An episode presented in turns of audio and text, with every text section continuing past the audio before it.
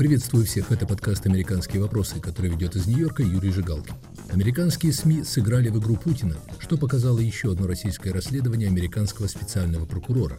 Должна ли пресса признать ошибки, допущенные при освещении досье Стила? Есть ли повод у сторонников Трампа праздновать победу над обвинителями бывшего президента? Какую игру вел Владимир Путин? Эти и другие вопросы мы обсуждаем с Илоном Берманом, политологом, вице-президентом Внешнеполитического совета в Вашингтоне и историком Юрием Фельштинским.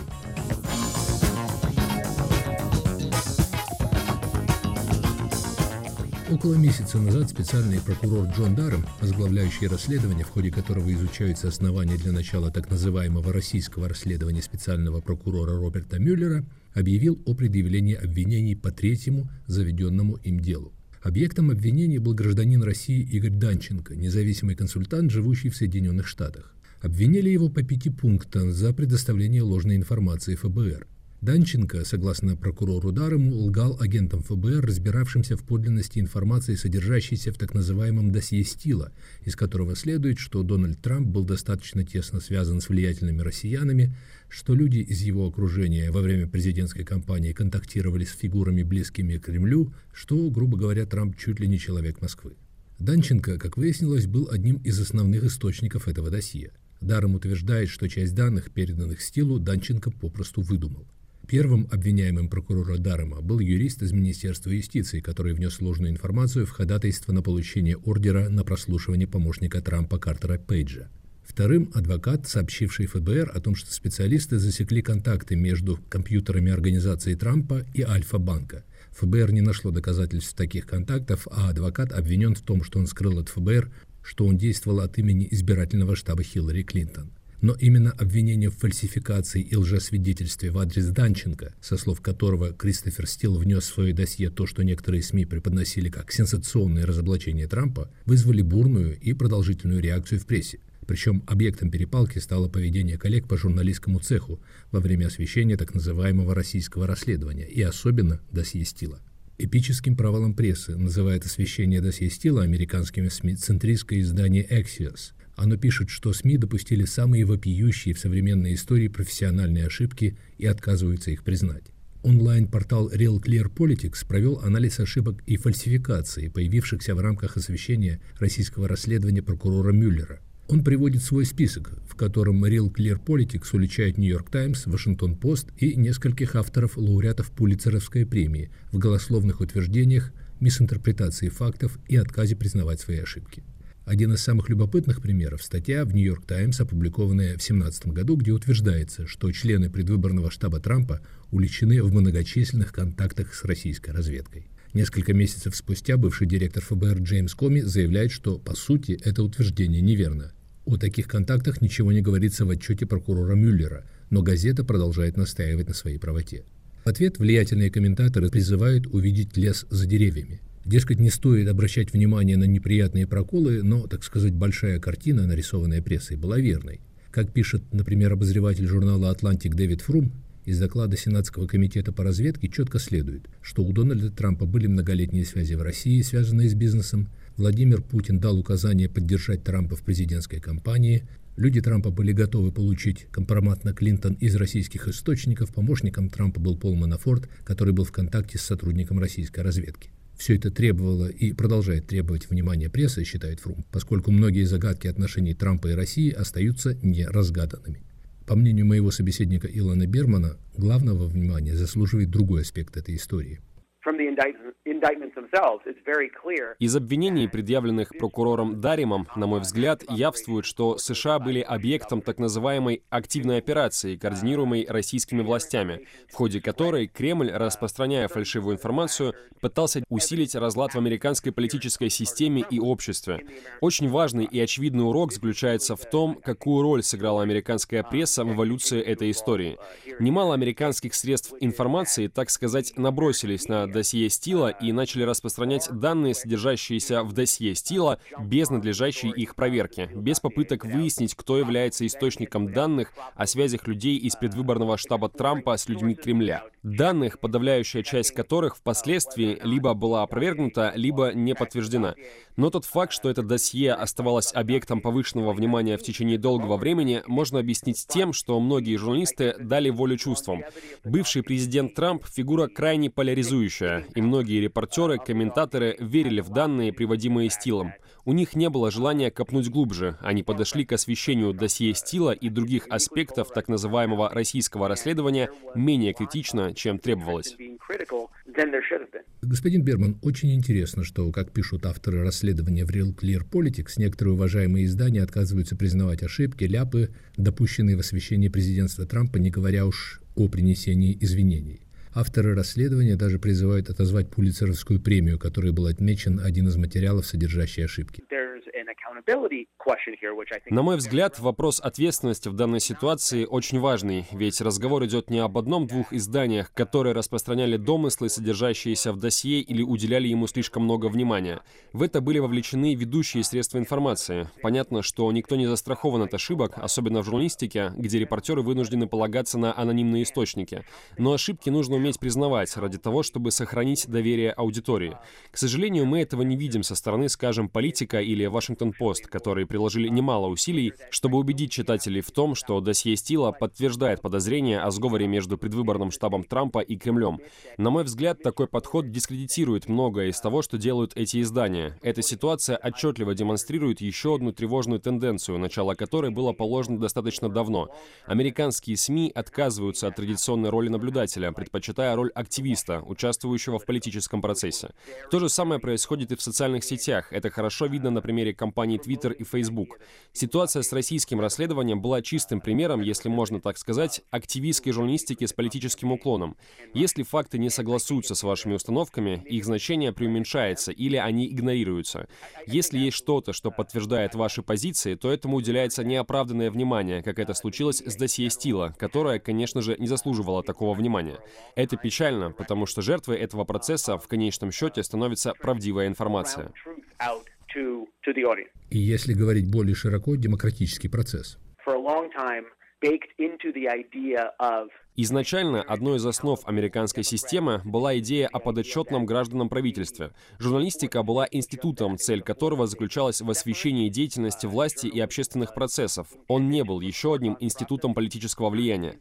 Мы стали свидетелями отхода от этого принципа. Средства информации, репортеры видят себя в роли активных участников политического процесса и порой откровенно работают с целью достижения определенных политических целей. Это очень опасная тенденция, на мой взгляд. Илон Берман, сторонники Трампа, приводят данные расследования Дарома как доказательство правоты Трампа, который утверждал, что оснований для так называемого российского расследования не было, что обвинение в его сговоре с Кремлем – дело рук политических противников. В свое время специальный прокурор Мюллер пришел к выводу, что действительно сговора между штабом Трампа и Кремлем не было, но было вмешательство Кремля в американский избирательный процесс, причем на стороне Трампа. Противники Трампа говорят, что расследование Дарома ничего не меняет. Оно касается мелочей, а у Трампа и его людей без сомнения были связи с людьми в России, потенциально близкими к Кремлю. На чьей вы стороне? Наиболее правильной будет такая формулировка. Да, у Трампа были бизнес-контакты и интересы в России, как у предпринимателя, до того, как он начал борьбу за номинацию в президенты. Но утверждение, что Трамп обязан своей победой на выборах, пусть в небольшой мере Кремлю, не имеют оснований. С моей точки зрения, центральный вопрос заключается не в том, поддерживал ли Кремль одного кандидата, пытался ли он подорвать избирательные шансы другого. Целью России, я думаю, была попытка посеять сомнения в американском обществе в работоспособности политических институтов и политических процессов. Легендарный спикер Палаты представителей Тип О'Нил когда-то сказал, «Вся политика — политика местная». Именно в таком контексте я бы рассматривал поведение России. Вмешиваясь в американский политический процесс, Путин наверняка держал в уме свои внутриполитические интересы. Он таким образом отвечал на недовольство россиян ситуацией внутри страны. Вы недовольны тем, что происходит у нас? Тогда посмотрите на Америку. Посмотрите. Америка еще больше расколота, еще больше неуправляема, чем Россия. Вам это нужно? Иными словами, я не думаю, что Путин рассчитывал, что ему удастся помочь на выборах Трампу, потопив кандидатуру Клинтон. Он надеялся на то, что ему удастся усугубить трения и противоречия в американском обществе, и он преуспел в этом. Чем измеряется этот успех? Если мерилом является число голосов избирателей, то совершенно ясно, что на многомиллионные затраты на дезинформацию возврат был совсем небольшой. Но если меркой является уровень политической напряженности, уровень сомнений, испытываемых американцами по поводу честности выборов, то тогда возврат для Кремля был гигантским.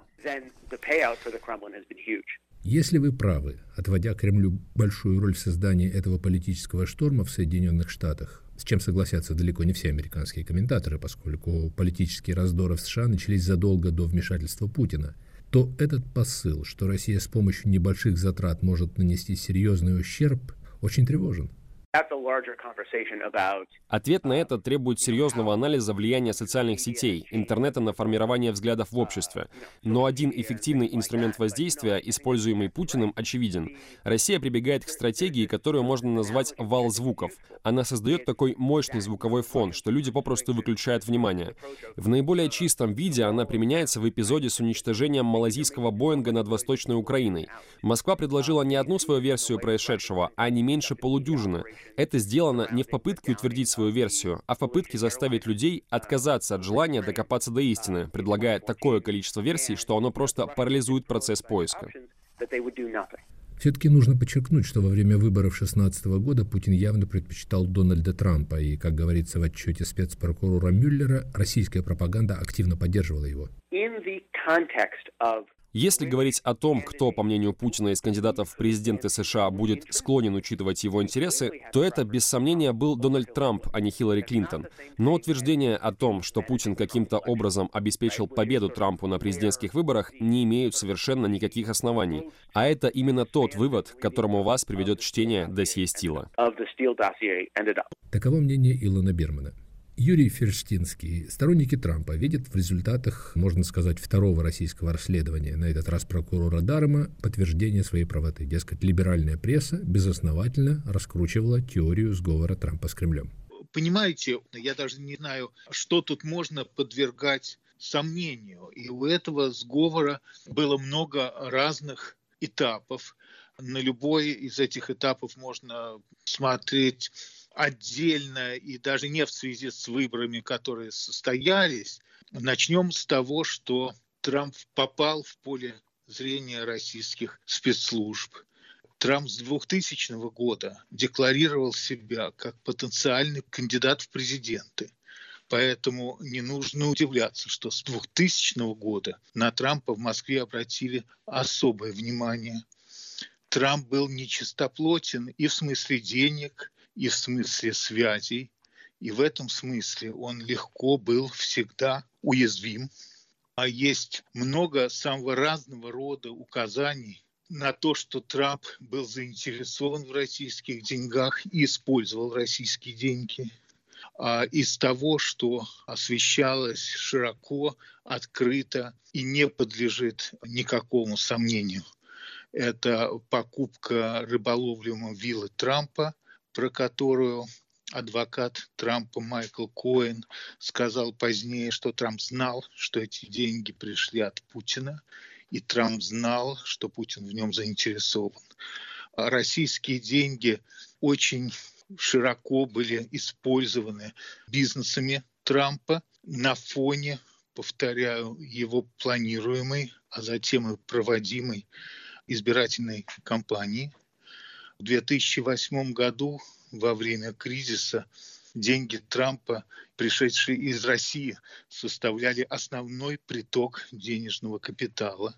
А старший сын Трампа, Дональд Трамп Джуниор, за полтора года в период 7-8 годов ездил в Россию шесть раз, то есть практически раз в три месяца. В 2013 году Трамп проводил в Москве конкурс «Мисс Вселенная», Не говоря уже о том, что началось перед самой предвыборной кампанией и во время предвыборной кампании. Внешняя политика Трампа, его самая мощная и самая интересная в этом плане речь о внешней политике, которую он зачитал в отеле Mayflower.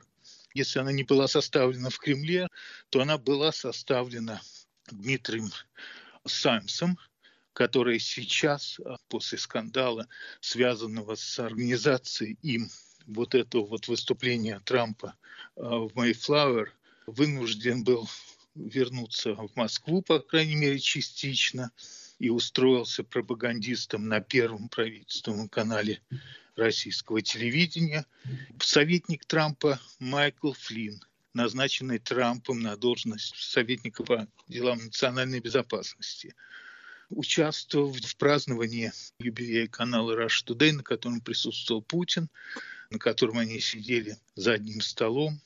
Сидели, кстати, за одним столом вместе с другим кандидатом на должность президента США от э, партии «Зеленых» Штайн, Флину, который, в общем-то, сам бывший разведчик, который, кстати говоря, не бескорыстно а летал в Москву и в декабре тогда, и до этого получал большие деньги от различных российских структур. Должно было быть понятно, что он является частью общего плана созданного в Кремле по выдвижению Трампа президентом. Известный лозунг Трампа «Россия, если ты слышишь меня, высвободи имейлы», которые были высвобождены чуть ли не на следующий день. Это непосредственное соучастие Трампа в совместной с Кремлем операции по краже и высвобождению имейлов Хиллари Клинтон. Мы вернемся к разговору с Юрием Ферштинским. Оставайтесь с нами. Привет, я журналист «Радио Свобода» Александр Гостев, который побывал почти в 70 странах. Там везде и всегда происходят интереснейшие события, влияющие и на нас с вами. Как именно? Об этом подкаст «Атлас мира». Я делаю его вместе с моим коллегой Ярославом Шимовым, знатоком Европы – Слушайте и подписывайтесь в агрегаторах подкастов в Apple, Google, Spotify и в других приложениях.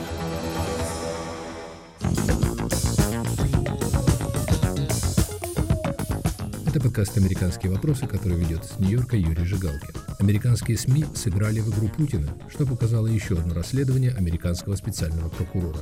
Мои собеседники Илон Берман и Юрий Фельштинский.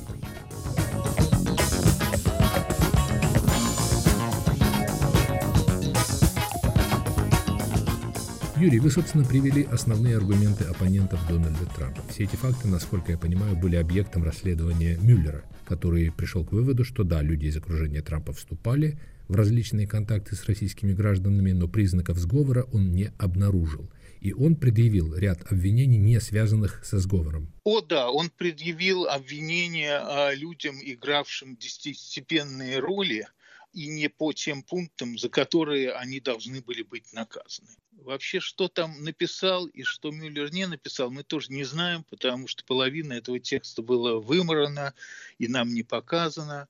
Генеральный прокурор сделал некие выводы, но мы с вами знаем, что он был человеком заинтересованным. Вы явно остаетесь в рядах больших скептиков в отношении Трампа. Понимаете, из того, что в каких-то публикациях журналисты делали неправильные выводы. Из того, что в известном досте стила может быть не все, а может быть и ничего, а может быть все, соответствовало действительности, не следует, что не было сговора между Трампом и Кремлем по приведению Трампа к власти в Соединенных Штатах Америки.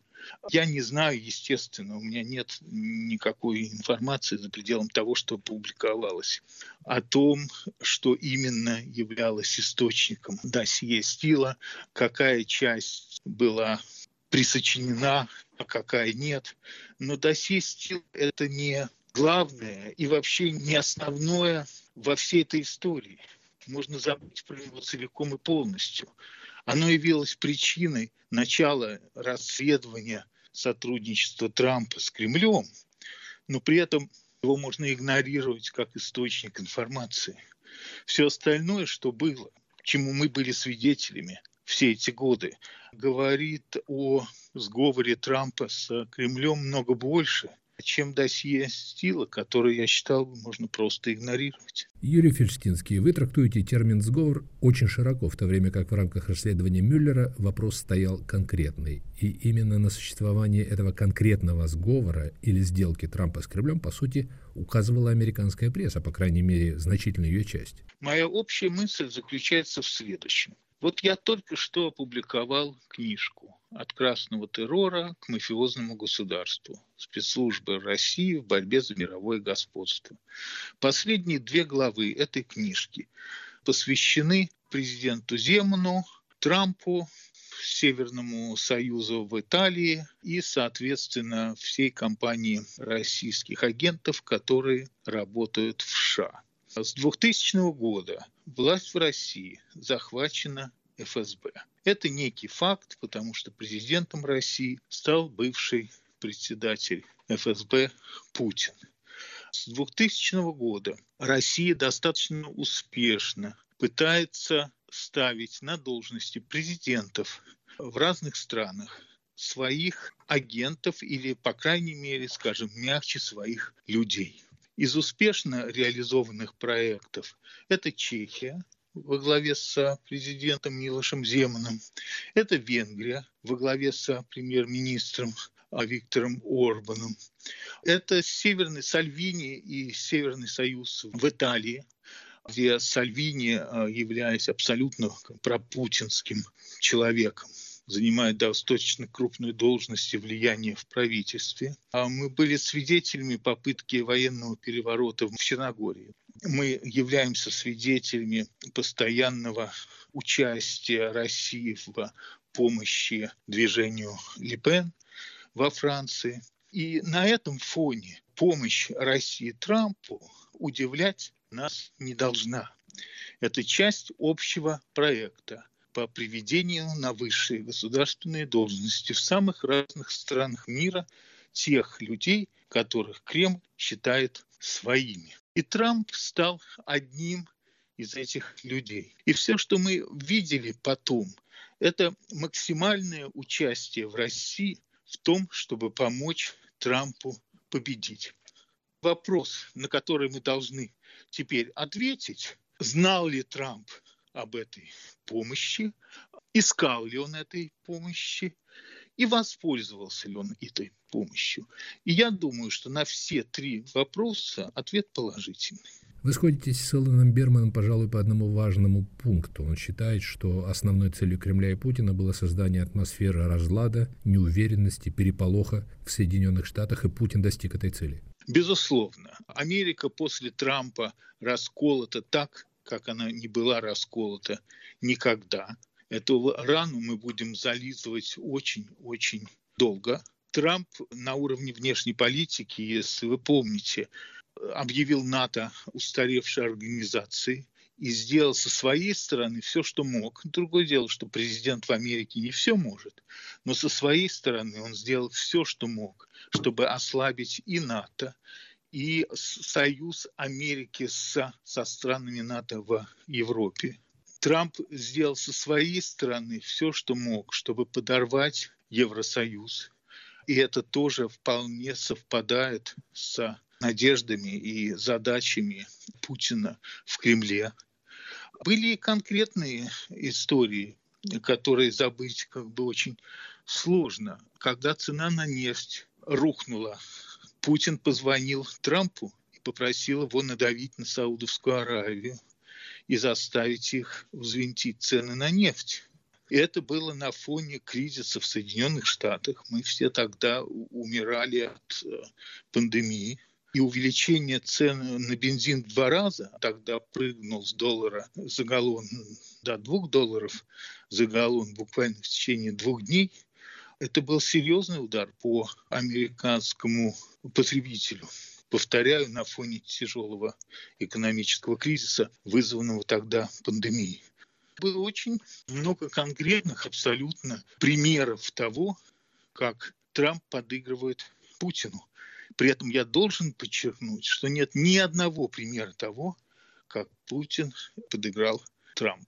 Кроме той помощи, которая была оказана во время предвыборной кампании.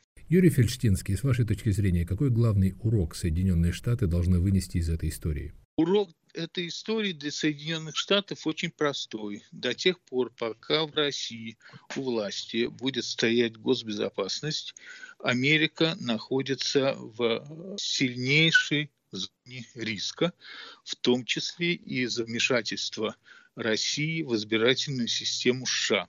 Как показал опыт вмешиваться в избирательную систему любого государства, в том числе и крупного, каким являются Соединенные Штаты, это самый легкий и самый дешевый способ и самый быстрый способ достигнуть победы.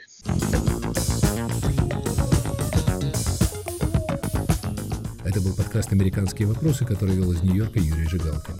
Американские СМИ сыграли в игру Путина, что показало еще одно российское расследование американского специального прокурора. Должна ли пресса признавать ошибки, допущенные при освещении досье Стила? Моими собеседниками сегодня были Илон Берман, политолог, вице-президент Внешнеполитического совета в Вашингтоне и историк Юрий Фельштинский. Слушайте нас в эфире на сайте Радио Свобода, подписывайтесь на мой подкаст на iTunes, Google Podcasts, Яндекс Music. Пишите в социальных сетях, оставляйте свои комментарии в аккаунтах Свободы и на всех подкаст-платформах.